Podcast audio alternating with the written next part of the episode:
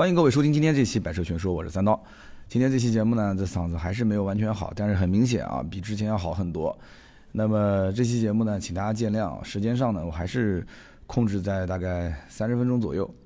文稿我准备了差不多也有两千多个字吧，三千字。那么今天这期节目的留言抽奖，我们也稍微的往后再延一期啊，实在是抱歉，但是肯定不会少啊。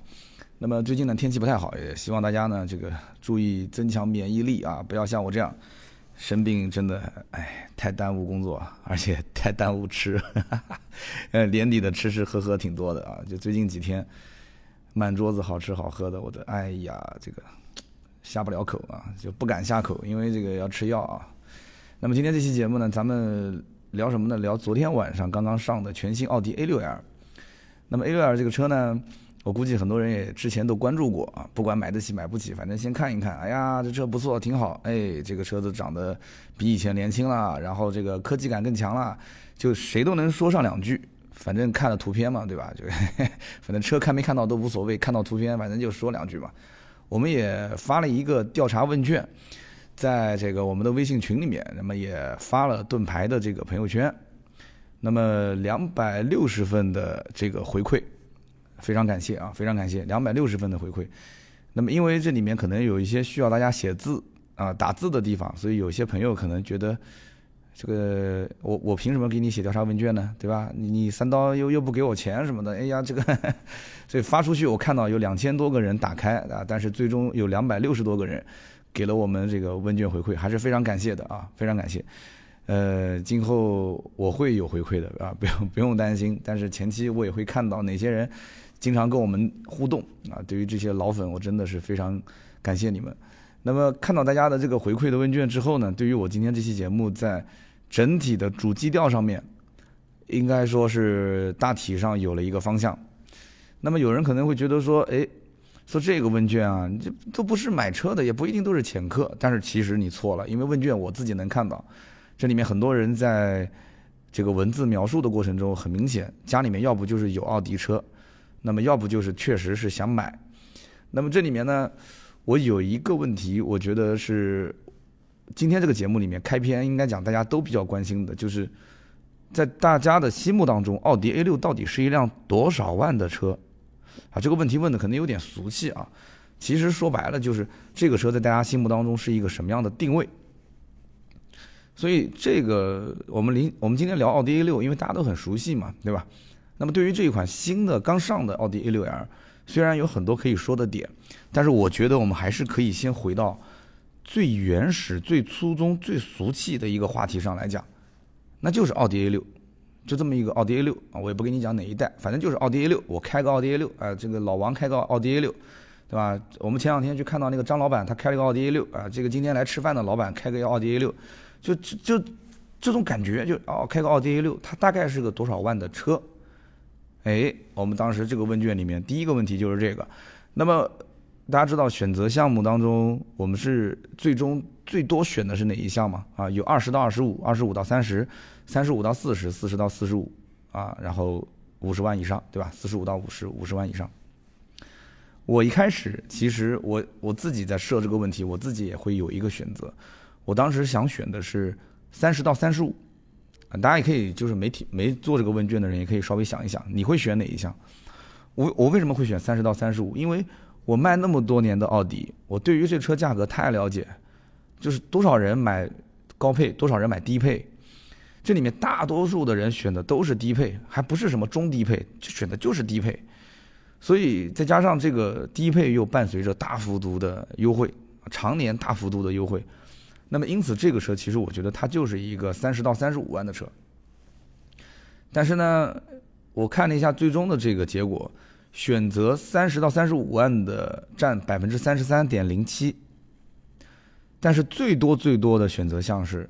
三十五到四十万这个级别，这一项占到三十六点五六，那么因此，我们就可以看到了，大多数的朋友其实觉得奥迪 A 六 L 还是一个接近于四十万的车，那么可以这么理解吧？接近于四十万的车，那就说明很多人买 A 六 L 其实他是买买买买划算了，为什么呢？他就花了三十多一点买这个车，但是大多数的人都觉得这是一个四十四十来万的车，哎。这个这个就是一个产品畅销不畅销的，我觉得一个点，就是大多数的人都认为这是一个四十来万的车，但我实际上只花了三十来万把它买回来。哎，我觉得这就是值得我们思考的一个问题点。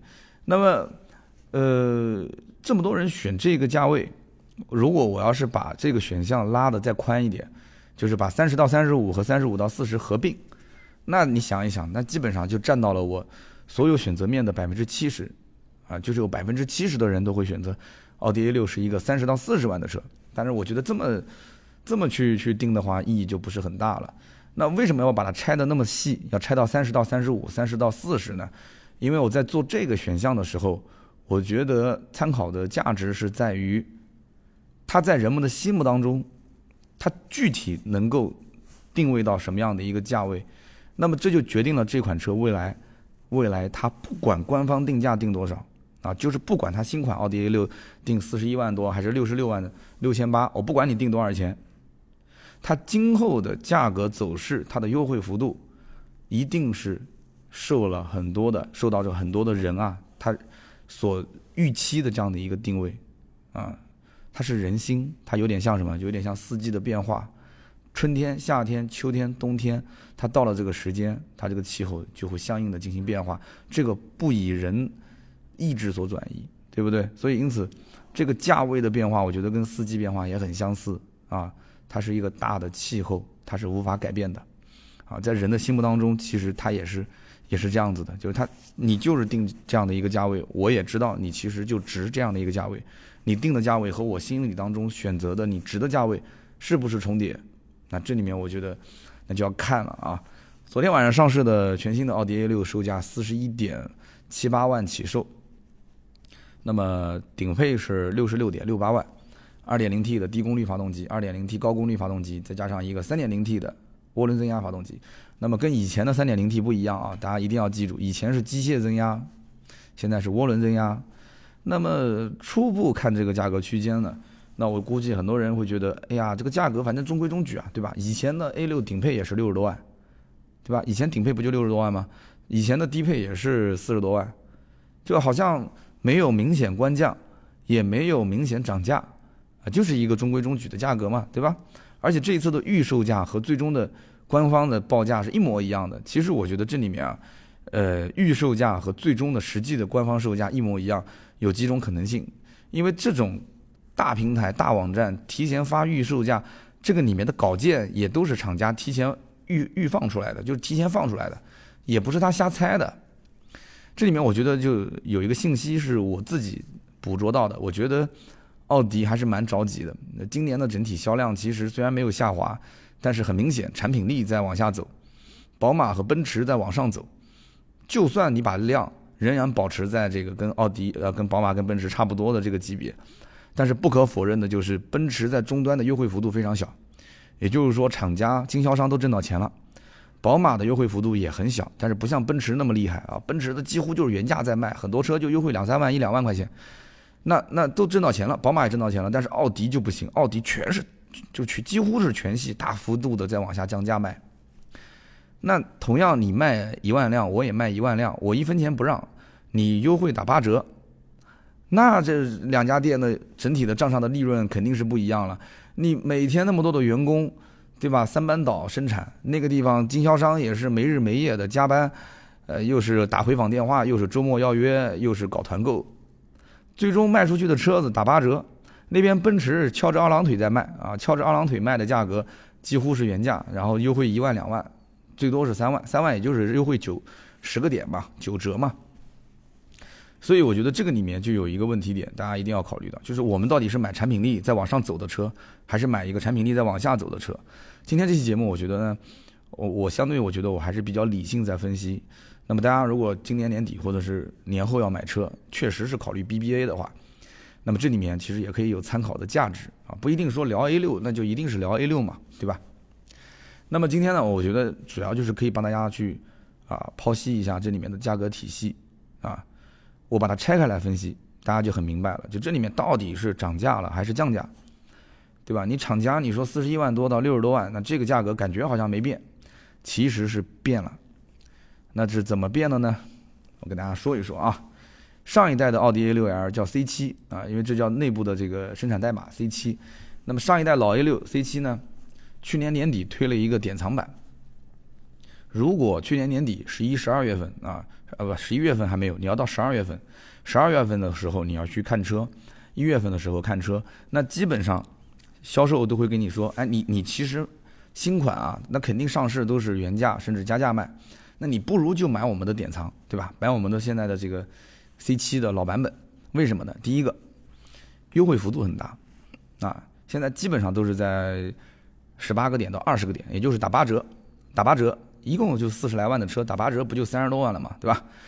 那性价比非常高。那么第二一个呢，就是这个版本呢，其实你看它的配置，跟现在的在售的，就是新款啊，刚上市，昨天刚上市的新款，它的配置上来讲，并没有少，甚至没有少很多，就是它甚至还多出来一些。它主动安全配置，什么车道保持啊，对吧？车道偏离预警啊，这些功能典藏版是增加的。所以因此。你想一想，两个车之间差了将近十万，配置上又没有明显的区别，甚至还比它多了主动安全配置，那销售肯定愿意推你买这个老 C7 嘛，对吧？老版本的嘛。那么推荐这个版本的话，这里面还分典藏版，还分 1.8T 的版本和 2.0T 的版本，还有一个2.5。2.5我估计很多人可能就不考虑了啊。那么 2.0T 版本它一定是卖的最好的，1.8T 的版本很多人都知道这个发动机。连大众都不用啦，大众现在的一点八 T 都换成二点零 T 了，斯柯达都已经换了，斯柯达的柯迪亚克以前我们不是聊过的吗？二点零 T 的版本替代一点八 T 的版本，是不是？那么一点八 T 的这个版本一百九十匹马力，其实就是和现在新款在售的二点零 T 的低功率，也就是入门版四十一万七千八，它的发动机的功率是一样的，都是一百九十匹，就是一个替代的关系嘛。但是呢，典藏版因为是上一代的老版本啊，它的这个发动机成本也比较低，老平台的成本基本也都摊销掉啊，所以它的价格比较便宜，对吧？它这个 1.8T 的典藏版卖官方售价是四十点二八万，那么优惠完之后基本也就三十二、三十三，基本上这个价格提车啊肯定是没问题的。那你需要买这种车，你可以找我嘛，对吧？加盾牌的微信四六四幺五二五四，最近问这个车的人很多。那么如果说你要买新款的 A6L，好，新款的 A6L 的话，你想老的典藏版现在还在卖，而且会卖很长一段时间。新款的奥迪 A6L 的话，入门四十一万多，也是一百九十匹马力，是不是？一分钱的优惠都没有。那这个时候，很多人就要问了，那这个车子的价格是涨了还是跌了呢？其实从我角度来讲，你不觉得这个车的官方定价涨了吗？配置没什么差别。对不对？但是呢，定价其实从入门级别开始，它已经涨了一万多块钱，涨了一万多块钱。好，那我们再看，那么新款它在现在这个阶段，它必须是原价销售。开玩笑，你新车刚上市，你昨天刚上市，今天就优惠一万，明天优惠两万，那这谁敢买？这车没人敢买了，你知道吗？所以新款顶着原价卖，相当于就是属于叫我我自己就是给它定义叫做打肿脸充胖子时期。这就不让价嘛，对吧？打肿脸充胖子时期，但有些车能充很长时间。你比方说像奔驰 C 啊、奔驰 E 啊这些车，包括像奔驰 GLC 啊，它打肿脸充胖子，这个时期能充很长时间。但它其实脸没肿啊，对吧？你你手没打过去，它其实就已经 就已经回击了啊，或者说你根本打不到它，你打不到它，它原价卖，它卖的很好啊。但是有些车不行，你比方说就我觉得奥迪 A 六就不行。那你要是原价的话，你很容易影响销量，那怎么办？那这个时候必须得有一个，不不是把脸面摆在第一位的小老弟，小老弟必须冲在前面，冲在前面干嘛呢？去收割订单，啊，一定有小老弟收割订单。那么这就是用现在的这个在售的 C7 典藏版，用它来收割。那么 1.8T 老百姓也不傻，就明显就是要淘汰的产品。那因此，我买了之后，将来二手车市场肯定也不好卖，卖不上价格。那我就要买 2.0T 的版本，2.0T 的版本四十一点七八万，典藏版。哎，有人讲这个价格听得有点眼耳熟，对吧？对，四十一点七八万就是现在的新款奥迪 A6L 的入门级的定价。那么也就是说，现在就有人就很纠结了，我四十一点七八万的价格，我买要不就是老款的 2.0T 的，对吧？2.0T 的这个这个这个版本。那么现在如果我要是买新款，虽然是 2.0T，但是它是一百九十匹，是低功率版。我以前买典藏版二四十一点七八万，好歹还是买到相当于是新款的二点零 T 高功率版本的这样的一个发动机。哎，那这里面就有问题了。那优惠幅度先不谈啊，优惠幅度就很就不先不谈啊。那这个里面我你你没有觉得一个问题点？二点零 T 的老版本的 C 七，四十一点七八万，其实它卖的是最好的，对吧？折扣相对也少一点，基本上做不到八折，可能很多地方十七个点、十八个点，也就三十四万多啊，三十四万多。但是即使三十四万多，这个价位也比你二点零 T 的低功率一百九十匹四十一万七千八。整个从动力总成上来讲，动力要好很多，对吧？配置上来讲的话，也比你不说差吧，但起码也差不多。所以你要按照这个来算的话，新老交替，你这么一去盘算，那么新的奥迪 A6L 岂不就是涨价了吗？对不对？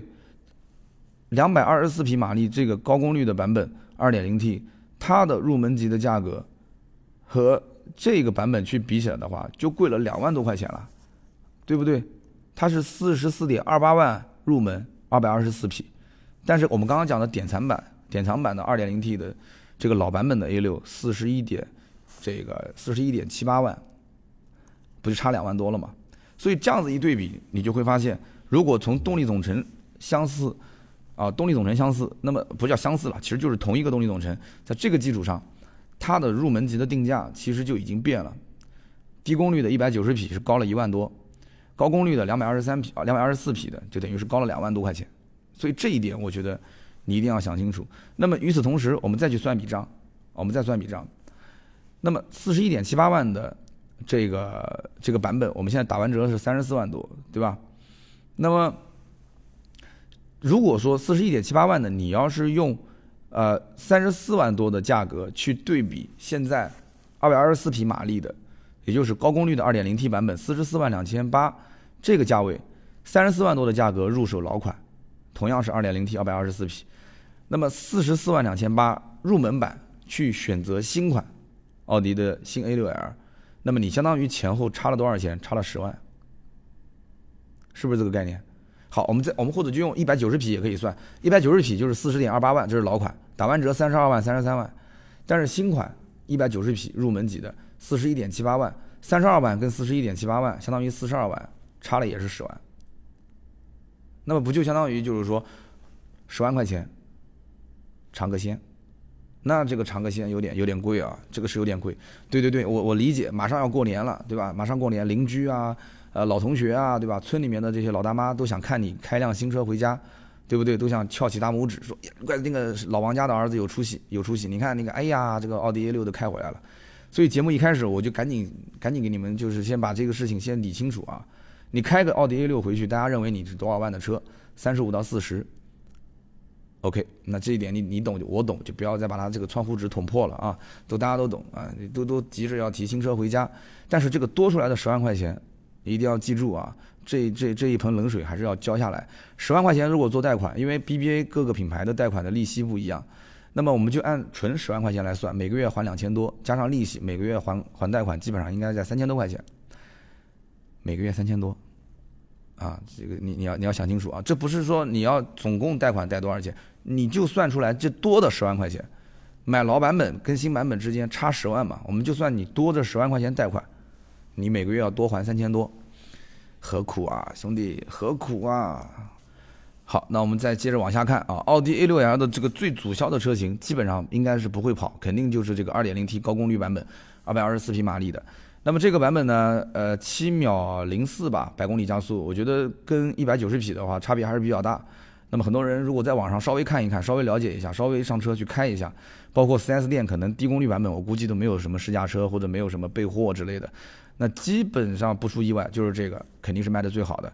那么这个里面一共是三两个版本，三款车，那么一共就是六六个不同版本的车型可以选。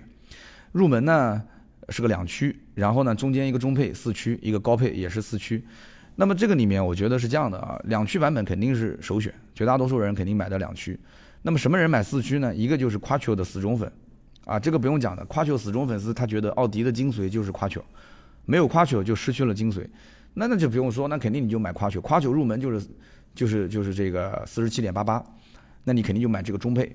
那你要是再有钱，烧得慌，你买五十一点八八，那我我觉得也没什么好说的了，对吧？呃，那个版本我觉得性价比非常低嘛，那你就有钱，那怎么办呢？对吧？三点零 T 买不起，二点零 T 买顶配嘛，对吧？就肯定有这种人。但是我觉得除了死忠粉以外，还有一种人肯定也会买，什么人呢？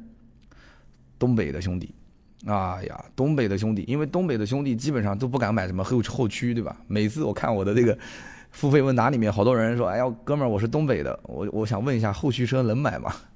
能买后驱吗？啊，好多人会问这个问题。所以这个 Quattro 在东三省基本上应该讲是啊，很多的这个东北的兄弟的福音。那么现在以前呢，以前就三点零 T 带夸球嘛，对吧？现在二点零 T 带 Quattro 啊，大家都很开心，对吧？很开心。那么也就是说，直接就把夸球版本的 A 六入门拉低到了四十八万，啊，四十七点八八万。所以那这个愿望就实现了嘛。所以我觉得也也挺好的。那么五十一万有点有点价格高了嘛？三点零 T 那个就是信仰，三点零 T 加四十八伏，我真的我觉得买那车都是信仰。那这里面要吐槽一句是什么呢？就是只有最顶配的。六十六点六九万才有 BNO 音响，哇，这个 BNO 音响那真的，我觉得音质，所有音响里面，我觉得它的素质是我最喜欢的，真的，不管听人声还是听乐器演奏啊，交响乐这些，我觉得真的太赞，非常赞。但是呢，这个可能是因为成本比较高吧，或者说他可能为了让这个音响的档次更显得它很高档、很高不可攀，啊，只有最顶配、最顶配六十六点六九才有。其实我觉得可以适当的把架子放一放，二点零 T 的五十一点九八万这个版本，我觉得你加上 B&O 音响，应该能直接拉动这个车的销量，我觉得是这样的，因为毕竟二点零 T 才是主力啊，对不对？二点零 T 你顶配你都已经顶配了，五十一万多那个版本性价比奇差无比，你就配个 BNO 成本能高多少？但是你要知道，你如果配个 BNO 音响，就好比日产和英菲尼迪，很多人就冲着那个 BOSS 就上高配。真的是这样子，你又又能贵多少钱呢？我觉得也贵不了多少钱，你说是不是？五十一万多，我就不信你不挣钱，你肯定挣翻掉了嘛，对吧？五十一万多震翻了，二点零 T Quattro，你什么三六零影像，什么大轮毂，那值几个钱啊？你就来点干货，直接把 BNO 放在二点零 T 顶配，说不定我都感兴趣，真话。那么这个里面呢，我觉得是这样的啊，很多人很多人觉得你三刀一直这样子比比来比去，我觉得有点不公平，为什么呢？你前面一直拉老款跟新款比，那你觉得新款造型设计不要钱？设计师不开工资啊？啊？你觉得这三块大屏不要钱吗？那价格也很贵啊，是不是？你你你你直接这样子比，第一个不专业，第二个不公平。那我觉得嘛，就是这样的啊。的确，新 A 六吸引人的地方，基本上每一个人最吸引他的地方就是这个三块大屏。这三个大屏呢，这次还是全系标配。哎，全系标配，就是最低配四十一万多，它也有。那这一点上来讲，我觉得是真的很良心，很，真的是很不错。但是你换个角度来讲，奥迪 A6L 它敢全系不标配吗？因为三块大屏就是代表着这一次全新 A6 的换代，全新 A6 换代的最大的亮点就是三块大屏，我们可以这么理解吧？是不是？你敢不全系标配吗？你不全系标配的话，那我问你，你低配用什么屏？嗯？你你中间用小屏？就跟那个奔驰 A 的那个 A 系幺八零一样的，中间看上去是个大屏，中间明明就两个小屏啊！你敢你敢这么玩吗？肯定被人骂死。奔驰 A 被骂死没关系，因为 A 不是它的主销车型，它还有 C，它还有 E，它还有 S。但是 A 六你担不起被人这样子骂，你知道吗？就是它的一个灵魂所在。它在中国真的 A 六的这个牵扯了太多太多人的心啊！这里面，你你换个角度来讲，这里面奥迪的。A6L 如果三块大屏，低配上没有，后期是不是会把终端的优惠幅度迅速拉低到一个新的谷底？那根本就不用讲的，这百分之百嘛，对吧？大家都去买三块大屏，但三块大屏只是中高配才有，低配没有。那中高配价格如果一旦定的不好，你不可能定很高啊，对不对？那你这价格万一一旦定的不好，那你最终导致的就是最低配没有三块大屏的价格拉得非常低，然后影响到有三块大屏的中高配。甚至最终是影响奥迪品牌，就整个品牌都受牵连，那这个这个锅没有人能背得起啊，没有人能背得起，所以我觉得也不至于那么早去表扬它。我感觉我看到很多的一些媒体啊，表扬的非常的厉害，怎么表扬？哎呀，我们这一次试驾，我们这次试驾以前都是给顶配，但是这一次奥迪竟然给我们配的是全系 2.0T 的低配车型，让我们来试驾。他当然敢给你用低配试驾了，因为低配都是三块屏啊，全系都是三块屏啊。如果低配不是三块屏的话，他敢用吗？不敢用。这就不就是那个三一个木桶多少块木板一样吗，都差不多长嘛，对吧？那因此大家都网友的呼声是以正面居多，啊，正面居多。我也是为这个而鼓个掌，确实挺好，对吧？之前在 A 八上市的时候，大家其实也都惊艳到了。那么奥迪的新 A 七上市，很多人也是觉得哇，好帅啊，啊，迷倒一片。那么这一次奥迪 A 六 L 上市，那我觉得这三块大屏算算是啊比较平民化啊，四十来万就可以买到了平民化。但关键问题是 A 八三块大屏，对吧？它它肯肯定不可能用说不带三块屏的低配嘛，对吧？那么 A 七也相当于它前期只有三点零 T，相当于也是个百万级的车，它也不可能用低配说不用三块屏，它不敢，它敢吗？它不敢。换句话讲，退一万步讲，A 八这个车子可以凉掉。A 七也可以凉，但是 A 六绝对不能凉，绝对不能凉掉的，凉凉就完蛋了。我们可以不夸张的讲，奥迪这个品牌在中国，它之所以可以跟宝马、奔驰同时列入豪华品牌的行列，能站在豪华品牌这里面，它靠的就是 A 六 L 这个产品。你仔细想想，是不是？它靠的就是 A 六，A 六就是它力挽狂澜的一个选手，A 六就是它台柱子的车型。就是把它带到豪华品牌的这样的一个，可以说是现象级的产品，没有办法，就是这样。那么 这一次我刚刚讲的就是入门级的这个 2.0T 高功率的224匹44.28万，那一定是最畅销的版本，对吧？三块屏这些都是有的嘛。那么在此基础上，这个版本比低功率的190匹还多了全景天窗啊！你开个 A6 对吧？后排经常坐，你没有全景天窗那怎么行呢？那有后排的独立空调啊，那个独立空调的那个面板确实也挺高档的，看上去啊。那么有四门无钥匙进入这些功能，那你比低功率一百九十匹贵了两万五。那这个预算增加两万五，对于很多买 A 六的人来讲还是能接受的啊，还是能接受四十到四十五的区间我都能接受。那么这个版本对于同样老版本的这个动力来讲的话，老款售价同样是二百二十四匹四十一点七八万，所以我觉得它的价格是上涨了两万多块钱啊。那么反正这是我的观点，你要如果不认可，也可以在我们节目下方去写评论啊。所以我觉得这次的奥迪 A 六价格并没有下降，而是往上涨。那么我们今天在聊到节目的尾端的时候，我想问大家一个问题：你说一款产品啊，它要换代，到底换什么？你有想过这个问题吗？一款特别像这种 A 六这样的现象级的产品，全中国人民老老老小小都认识，它的一举一动大家都盯着，这种车要换代的话，它应该要换什么？那我给一个我的观点啊，我觉得它要换代的话，它要换的东西一定是同级别对手是没有的，而且是消费者想要的东西。你就往这上面去想，同级别对手是没有的，而且是消费者想要的东西。大家注意看啊，奔驰 E 是前年上市的，啊？就是反正奔驰 E 跟宝马五系就是一个前年一个去年，然后奥迪的 A 六 L 是今年，大家都是错开来，一年一个嘛，都错开来，就就跟约好是一样的嘛，对吧？那奔驰 E 刚上市的时候。它的豪华感是不是当时很多人哇塞？奔驰 E 上市应该我没记错的话是 S 级先上市，然后 C 级后上市，奔驰 E 在最后上。奔驰 E 的上市大家有没有感觉到？它其实就是在豪华上面去做做文章。那宝马五系的上市呢？很多人觉得，哎呦，这个五系感觉像个小七系，啊，这个也很沾光哎，对吧？很沾光哎，小七系，操控为主的豪华品牌。好，那 A 六 L 上市呢？A 六 L 上市的话，哇，很多人讲三块屏，科技感爆棚，那科技感爆棚，关注度就爆棚，对吧？所以奔驰 E 和宝马五在内饰的营造方面，一个走豪华路线，一个就是说我是打造操控，所以我对于内饰各方面我风格我是以功能实用为主，对吧？那么这个里面奥迪 A 六的内饰在设计上面，我觉得就给它留了一定的空间，是不是？三块大屏的设计，其实之前我们在保时捷的帕拉梅拉这上面看已经看过了啊，帕拉梅拉。那么很多人其实也都见识过，这里面我有个疑问啊，但我看到有一个在我们的问卷里面，大家就也写到了，说我的也是我的疑问，就中控屏的设计为什么那么靠下啊？因为 Panamera 这个车之前我们看到它的这个中控屏，它也是三块屏，但是它的中间那一块中控屏，它是跟左边的仪表台的这个位置是平行的，它是等高的。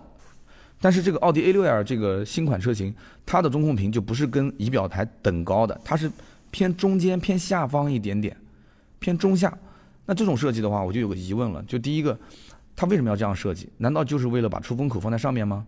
第二个，就这样设计的操控操作过程当中，人其实这个颈椎是往下的，人的视线是整体往下的。那这里面我我不知道它的设计的原理是什么，我也想听设计师有有如果有机会的话，因为奥迪的活动我从来都没有参加过，我想听设计师能好好的跟我说一说，说或者谁如果有奥迪的这个关于设计方面的 PPT，也可以发邮箱给我，好吧？我的邮箱就是三刀 at autotalk 点 cn，a u t u t a l k 点 cn，我的邮箱应该很多人都知道，文稿下方也会有。那我希望去看一看，就为什么这么设计？为什么同样三块屏跟保时捷的帕拉梅尔的这个设计不一样呢？高度不一样呢？那么我始终是这么认为的，就是如果一个产品它的全新的设计让你感觉很惊艳，那很惊艳，并不代表你一定要马上掏钱去消费。我觉得大家要好好的去揣摩揣摩，要给多给一点时间，让自己稍微冷静一下。冷静什么呢？就冷静思考一个问题啊，不要冲动消费。就是这三块大屏幕啊，当它点亮的时候绚丽多彩，但是当它断电的时候黯然无光。屏幕这个东西啊，所谓的屏幕，它讲究的是生态，屏幕的什么高分辨率啊、操控操作的流畅性这些要不要？当然是要的，对吧？肯定是要的，就是硬件给我们带来的嘛，就是整个系统软件的优化给我们带来的嘛。但是你毕竟是买车，你不是买 iPad，对不对？你不是买 iPhone，你不是买手机。它的整整个的这套系统的生态生态的这种内容的连贯性，它的优劣性，它将来的可拓展性，我觉得这都是我们将来是可以思考的地方。它做的好不好，是不是？你别光看着说啊，十点一寸中控屏，八点六寸的下触摸屏，十二点三英寸的全液晶仪表，你觉得很兴奋？你觉得这就是科技感？科技感并不是说屏越来越清晰，操作越来越流畅，这里面当然固然很重要，但是我觉得。这里面它的生态这一套的这个里面的所能给我们带来的方便、实用，以及未来的这些呃，就是怎么说呢？就是互联化的东西，我觉得是这套系统给我们带来的。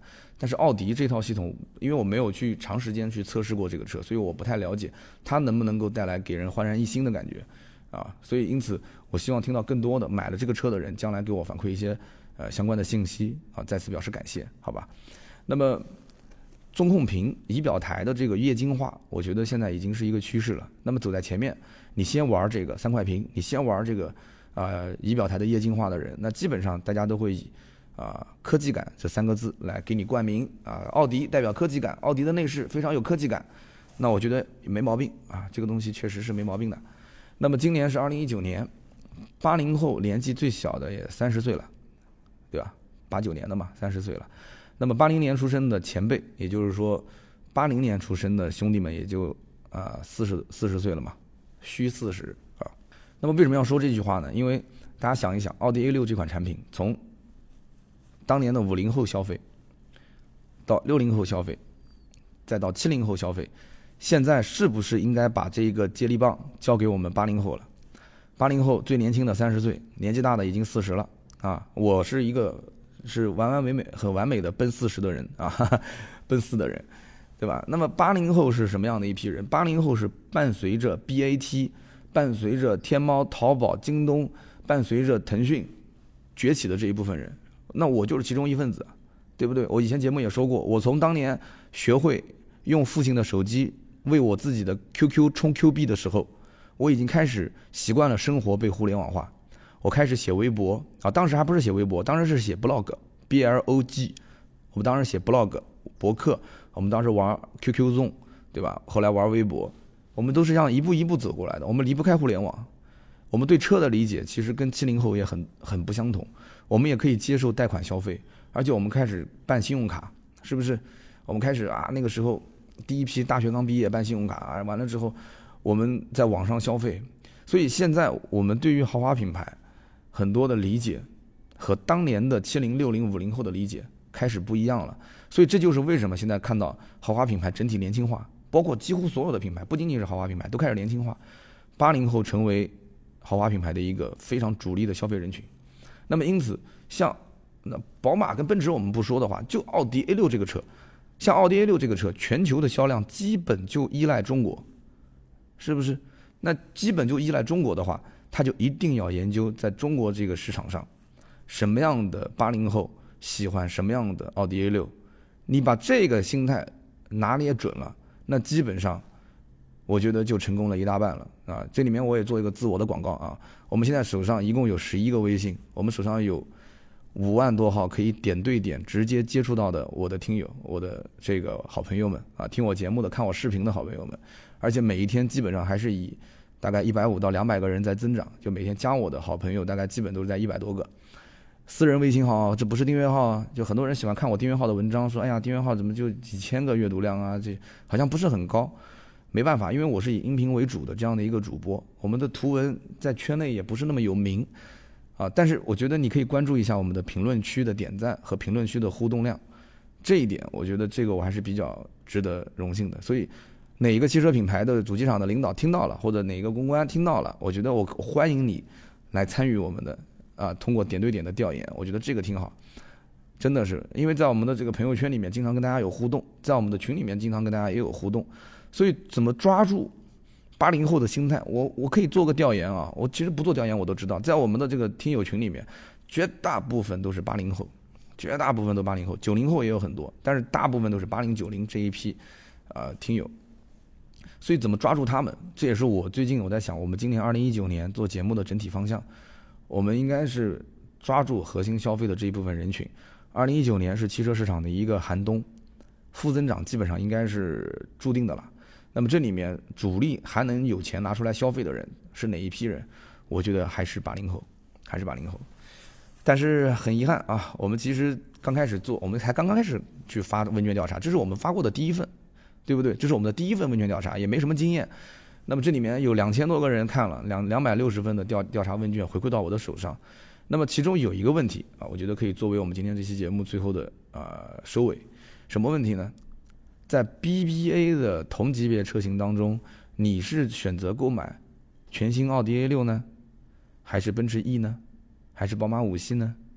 你要知道，奔驰 E 跟宝马五上市已经有一两年了。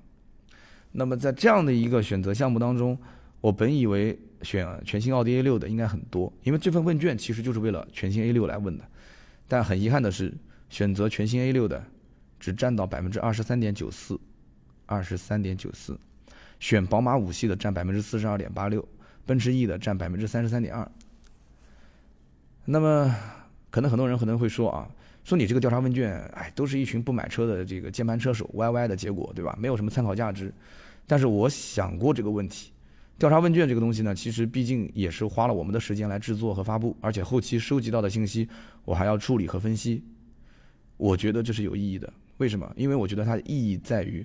大家都是在没有利益干涉的前提条件下，我不干涉你利益，你也不干涉我利益，这节目也不是充值，对吧？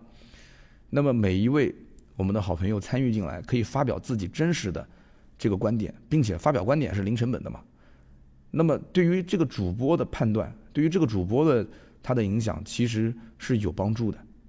这叫做跟大多数人讨论，跟少数人商量，自己来做决定。所以我相信这个调查结果是有很大的参考价值的。那么再次呢，我我再次我我觉得我也要跟各位加了盾牌微信的，啊，看他朋友圈参与我们调查的，包括在我们微信群里面的朋友们，我还是要表示感谢。那么希望大家今后多多参与我们的调查和问卷，啊，感谢各位，真的非常感谢。那么好，以上就是今天这一期关于全新奥迪 A6L 的话题。我这嗓子，我说少少说一点，少说一点，说了快四十分钟，也也跟往期节目的量也差不多，加上互动肯定，如果要加互动的话，肯定是超过一个小时了啊。那么今天这个话题我们就聊到这里，我稍微休息休息，好吧，让我再养两天。呃，互动的话我就两期了啊，加这一期两期了，我们放在在下面一期。嗓子好了以后，我们跟大家接着聊。好的，那么今天这期节目呢就到这里，好吧。那么需要买车卖车，包括需要这个咨询改装升级啊这一方面跟车相关的事情呢，都可以加我们的微信四六四幺五二五四啊，这是一个私人微信号，名字叫盾牌啊，我们的在线客服，加他之后有什么问题直接跟他说就可以了。好，以上是我们节目所有的内容，我们这周六接着聊，拜拜。